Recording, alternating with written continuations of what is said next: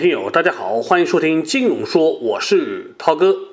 本周呢也发生了一些大的事情，涛哥就挑重点来说一说。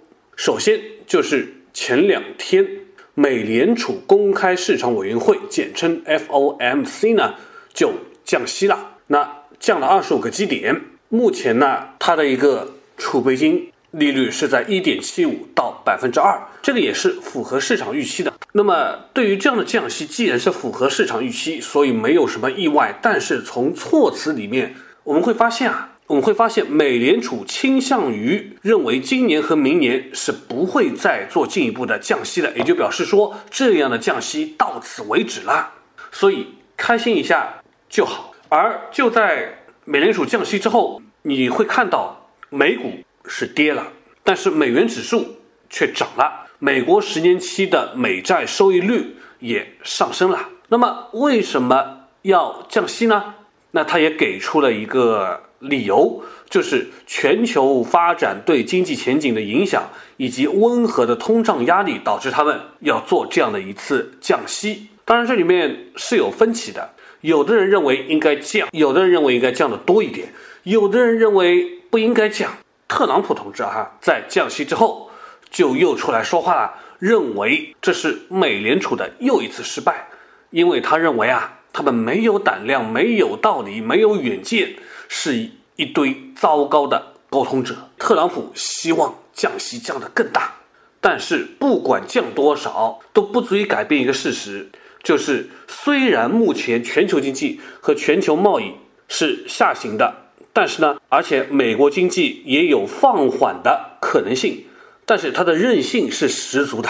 虽然投资比较软，但是美国人的消费是相当厉害的，劳动力市场也比较的健康，通胀还有回稳的趋势，所以非但不应该再降息，反而还有可能会加息。那么。要说降息，也不是美国人头一次干。今年很多全球的国家都纷纷降息了，都在为货币做松绑。全球应该说都进入了这样的一个宽松的状态哈。就在美联储宣布降息的这几个小时里面，你就会看到沙特、约旦、阿联酋、巴西都纷纷跟随了美国人的脚步，做了宽松的步伐。沙特呢是直接降了二十五个点。约旦呢也是降了二十五个点，阿联酋呢也是二十五个点，巴西呢则一下子搞了五十个点，再加上上周欧洲央行也宣布改变利率的政策，重启量化宽松，简称为 QE，然后呢要将存款利率从目前的负百分之零点四下调至负百分之零点五，就表示你存钱反而没有好处。反而是会亏的，还不如你赶紧不要存，把钱都拿出去投资、去玩、去消费、用用掉，这就叫量化宽松嘛，对吧？所以很多国家都在做这个事情。但是就算比烂，美国人的现在的状况呢，都比欧洲人都比我们这边要好那么一些。所以在这样的一个经济和现实的条件之下，美元是很难走弱的。我们说降息的空间是很小的，而我们会看到很多国家都在降息，存款利率变成了零甚至是负数。可是这些经济体的状况并没有因为降息而有所好转，所以这样的一个不确定性，这样的一个没办法扭转局势的情况之下，其实也加深了美元作为避险功能的这么一个，所以美元的强势还会继续一阵子。那么我们会跟进吗？事实上，除了降息之外，我国央行有很多的手段，还有方式，比如下调存款准备金利率，以及搞那个麻辣粉，对吧？逆回购等等，这些都是货币的操作工具。而且你会看到，就在本月，我们就开始降低存款准备金率了，还有最近出来的 LPR 啦，这些都是一个都是一个调控跟一个宽松的工具。但是效果呢？我想每个人心里面都多多少少知道一些。好，与之相关联的就要再看另外一个东西了，就是八月份的经济数据出来了，比较差。根据国家统计局公布的八月份的经济数据显示呢，八月份我国规模以上工业增加值同比增长是百分之四点四，比上个月呢是回落了零点四个百分点，那是大幅低于了市场预期的百分之五点四，而且也是创二零零二年二月以来的数据新低。今年上半年个人消费贷款增量只有三千两百九十三亿元，还不到去年下半年的三成。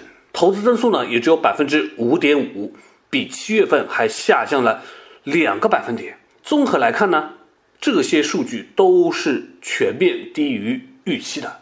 那这也印证了目前我国经济就是处于下行通道之中，还没有反弹。大家都知道啊，今年开过两会，我国设定的经济增长的目标是百分之六到百分之六点五。上半年虽然国内经济生产总值是同比增长了百分之六点三，但是下半年以来呢，各项经济数据呢其实都不太好，而且现在距离年底只剩下三个月的时间了，是不是时间过得非常的快？大家也可以想想接下来三个月要做点什么，把今年未完成的事项，把今年还想做的事情赶紧做掉，不要拖到明年。好，那再扯回来讲啊，也就在同一个时间段，十五号、十六号的时候，我们的国务院总理就表示，中国经济还能够保持百分之六以上的中高速增长是十分不容易的，而且也提到了就业就是最大的民生，所以你会看到六稳啊，稳就业、稳增长、稳外资、稳外贸这些稳当中，排在第一位的就是稳就业。因为它显得格外的重要，格外的严峻，格外的影响性广泛。简而言之，只要就业比较充分，收入还在增长，环境质量不断改善，GDP 的增速高一点、低一点，其实是能够被大家所接受的。那这句话反过来就是说，这个百分之六，呃，到了年底我们在看的时候，对吧？是不是有还是没有？那只能打个问号了。另一层面呢，我们说我们有三驾马车嘛，投资、消费、出口。其实这三驾马车都非常的弱。我们的税收收入，全国的税收收入，它的增速基本上是在靠非税收收入在勉强的拉动。因为我们会看到，全国税收收入从去年同期的同比增长了百分之十三点四，到目前大幅下降到负百分之零点一，就是这么一个事实。而这里面还有一个因素，那就是房地产啊，一直作为我们比较核心的一个财政收入，那它的出让收入增速呢，也在大幅的下降。那面对现在又是住房不炒，又是很多调控的措施，这方面的压力确实会比较大。所以你就会看到最近出现了什么呢？最近出现了大批城市开始了所谓的升级之旅，比如说东莞。就发布了东莞市人口发展规划，从二零二零到二零三五年，目标是要达到，目标是要在这个期间达到常住人口一千零八十万。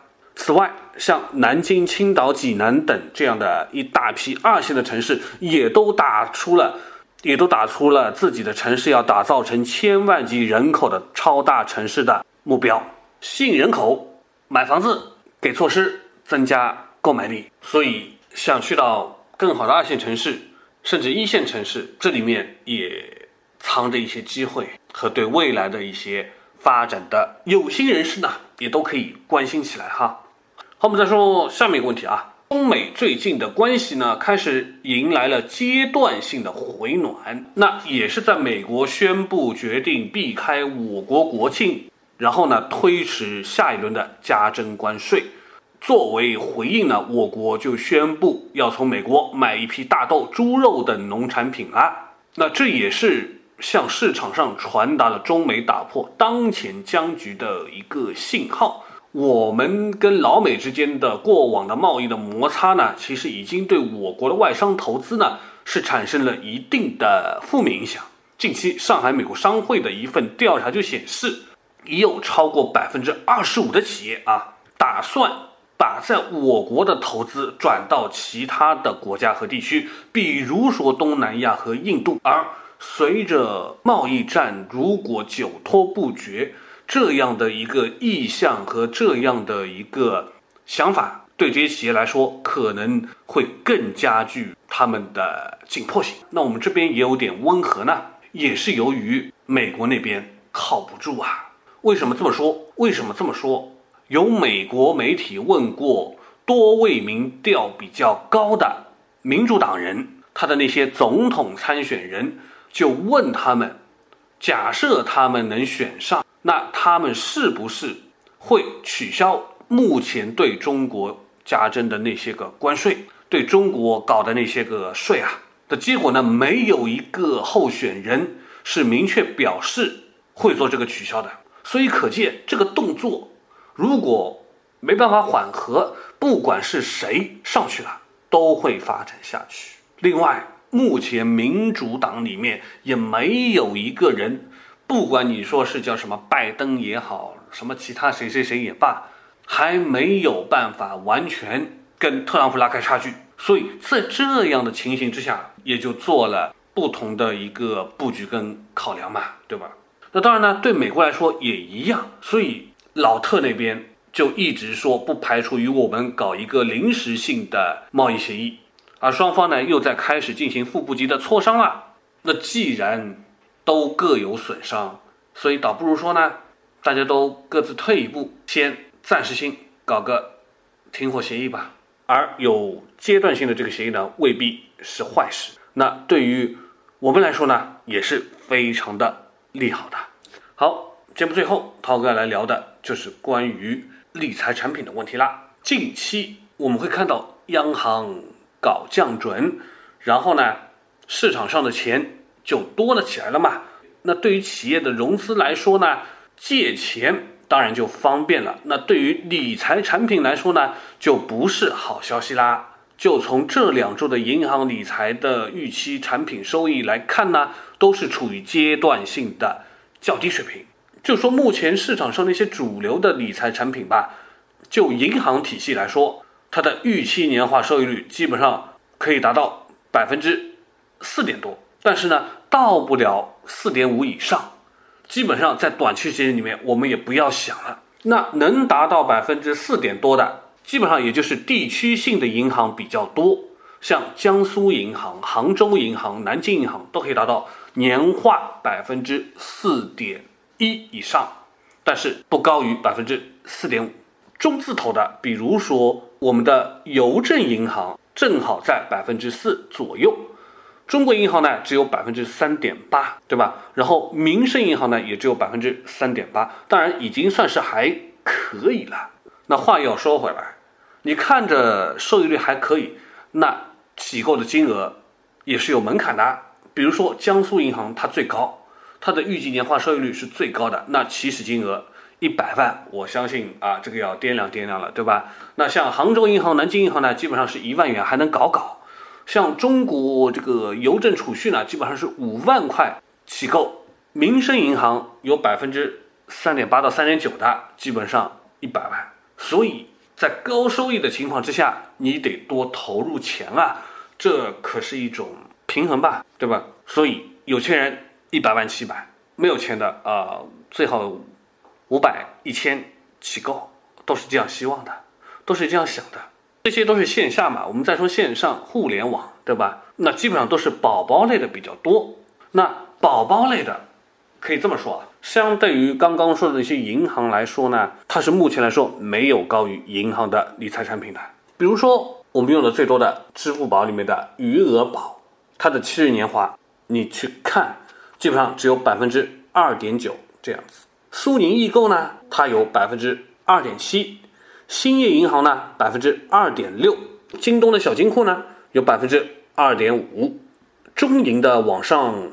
活期理财呢也有百分之活期保呢也有百分之二点五，交通银行的呢也在百分之二点五，所以你可以看到，基本上它都差不多都是在二点五到二点八之间吧，就是这样的一个区间比例。由此也可见，互联网上的理财的收益率真的是一去不复返了。银行系还能坚挺坚挺，所以对于有些朋友喜欢想要多那么一点点的收益率来说呢。似乎在当下应该更多的去考虑银行系的理财了。当然，要火中取栗，拿更多的理财，就要去地方性的银行，而不是中字头的，对吧？